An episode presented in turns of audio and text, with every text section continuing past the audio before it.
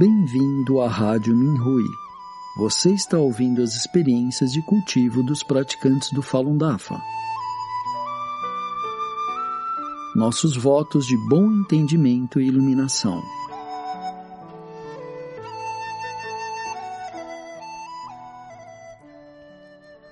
No programa de hoje apresentaremos uma experiência de cultivo da categoria Autoaprimoramento, intitulada As mudanças em nosso ambiente são o resultado do nosso estado mental, escrita por uma praticante da província de Shandong, China.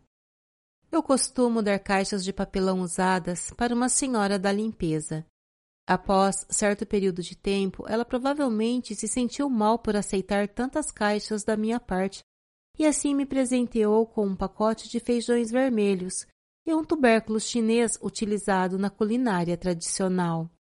Eu não dei muita importância, já que os feijões estavam murchos e o tubérculo era pequeno.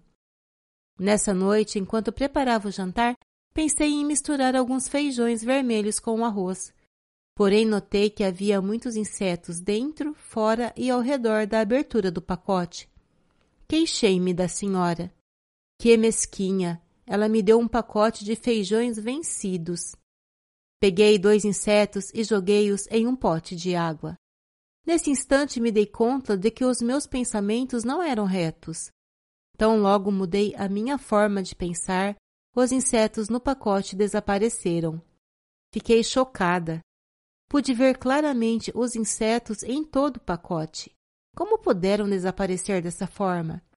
Por que estava tendo essas visões? Esfreguei os olhos e revisei novamente o pacote, mas não consegui encontrar nenhum inseto. Para onde foram? Dei meia volta e vi os dois insetos flutuando na água.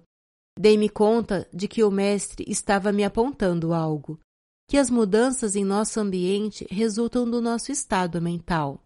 Tudo aquilo que os praticantes encontram no mundo humano é uma ilusão e as coisas irão se modificar de acordo com os nossos pensamentos retos. Quando nossos pensamentos são retos, os efeitos serão bons. Quando nossos pensamentos não são bons, o resultado não será favorável.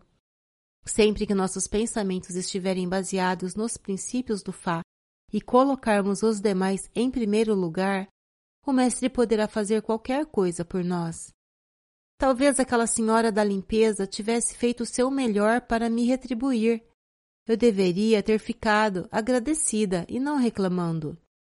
Estou muito grata ao Mestre por ter me possibilitado compreender de forma compassiva.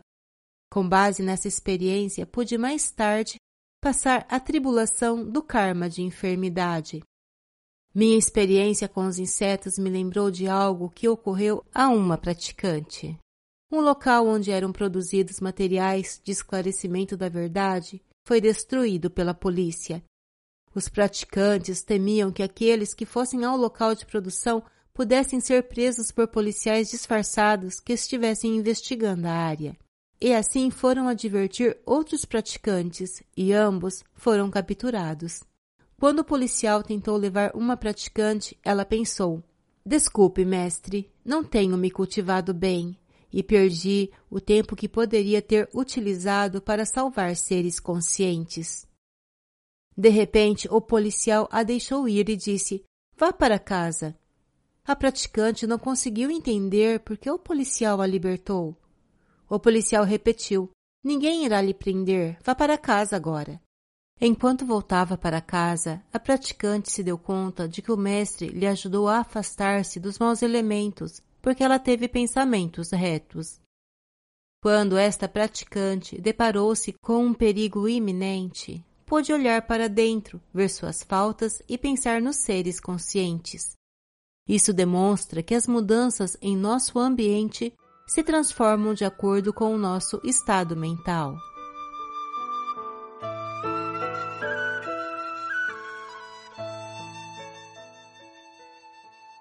Obrigado por ouvir a Rádio Minhui.